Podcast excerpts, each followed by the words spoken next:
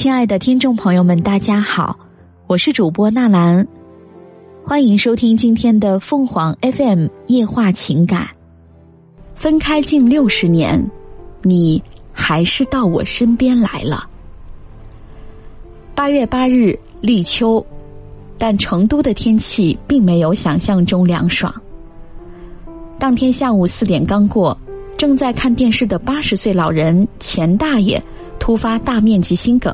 被紧急送往医院，接诊的成都市第三人民医院心内科金娟介绍，当时让陪伴来的婆婆签手术同意书的时候，她常规询问：“你和大爷是什么关系？”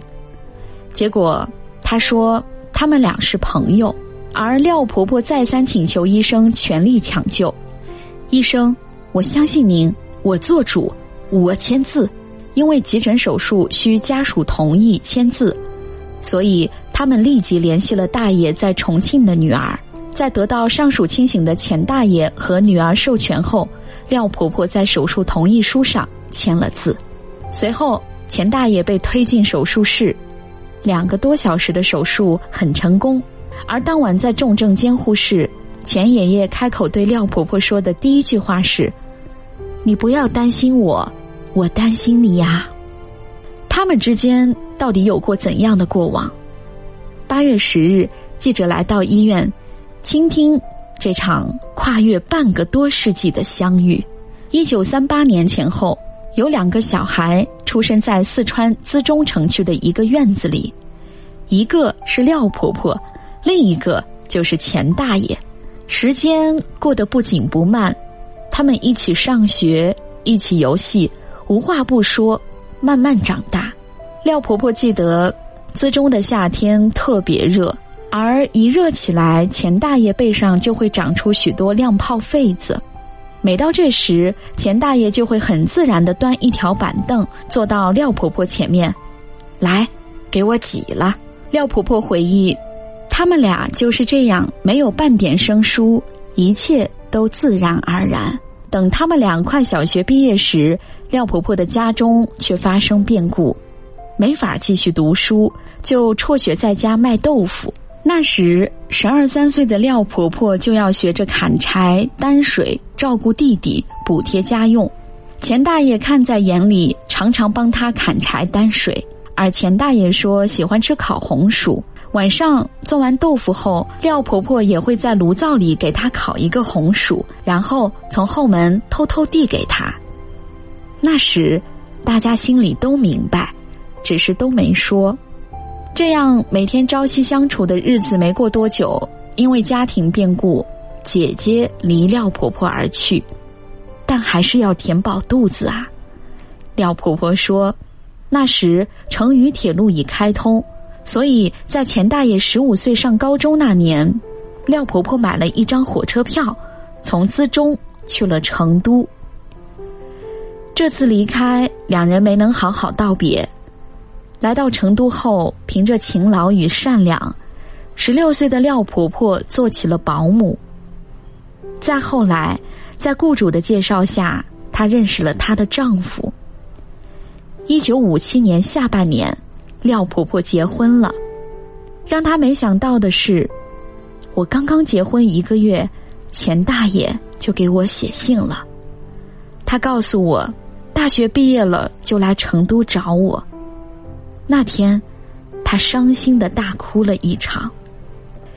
时间一晃到了第二年，一九五八年，钱大爷来成都出差，而此时。廖婆婆也已诞下了她的大女儿，钱大爷给廖婆婆写来一封信，让她把孩子抱过来看一下。而在那次见面后，因为双方工作生活的变动，也因为一切的不可能和为时已晚，双方就此断了联系。结婚之后，廖婆婆也没有把这件事向任何人说过，一直到一九九九年，丈夫去世。在二零零五年腊月的一个早上，他梦到钱大爷的父亲，睡梦中哭醒后，想到钱大爷一家对他有恩，钱大爷又无兄弟姐妹，他就想找到他，相互有个照应。他把这个埋在心底的事情告诉了小儿子，小儿子找到重庆公安厅户政科寻求帮助，最终找到钱大爷所在单位的电话。当时已经六十多岁的钱大爷早已退休，又辗转问到了他家里的电话。电话接通后，廖婆婆第一句话就是：“好难啊，我找了你几十年，终于把你找到了。”电话两头。两个年过花甲的老人激动不已。那时钱大爷的爱人还在世，所以他们也一直没有往来，只是逢年过节打个电话问候一下。二零一六年妻子去世后，钱大爷才有了来成都见一眼对方的想法。钱大爷还记得，那是二零一七年的夏天，从重庆坐火车到成都火车北站。只有一趟十七路公交车去廖婆婆那里，在银河路公交站下车后，廖婆婆早就等在那里了。分开近六十年后的第一次见面，廖婆婆很自然的帮钱大爷提上箱子，一路往回走，没有半点生疏。到了廖婆婆家里，他们俩泪流满面。同年夏天，廖婆婆和钱大爷回了一趟资中。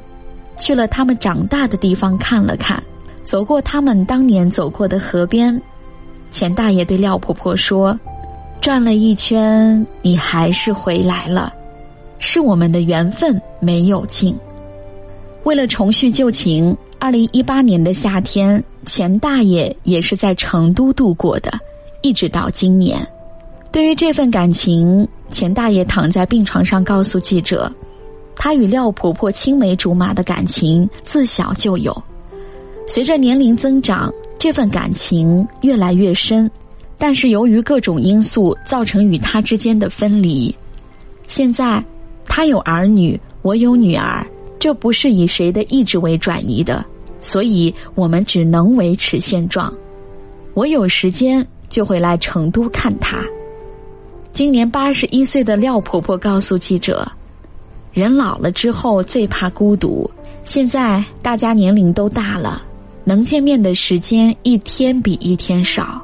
有个人在身边，像朋友一样说点知心话，相互牵挂，把这一辈子过完就好了。听众朋友们，无论你是开心还是难过，不管你是孤独还是寂寞，希望。每天的文章都能给你带来不一样的快乐，你也可以关注我们的微信公众号“情感与美文”，收听更多内容。我们下期再见。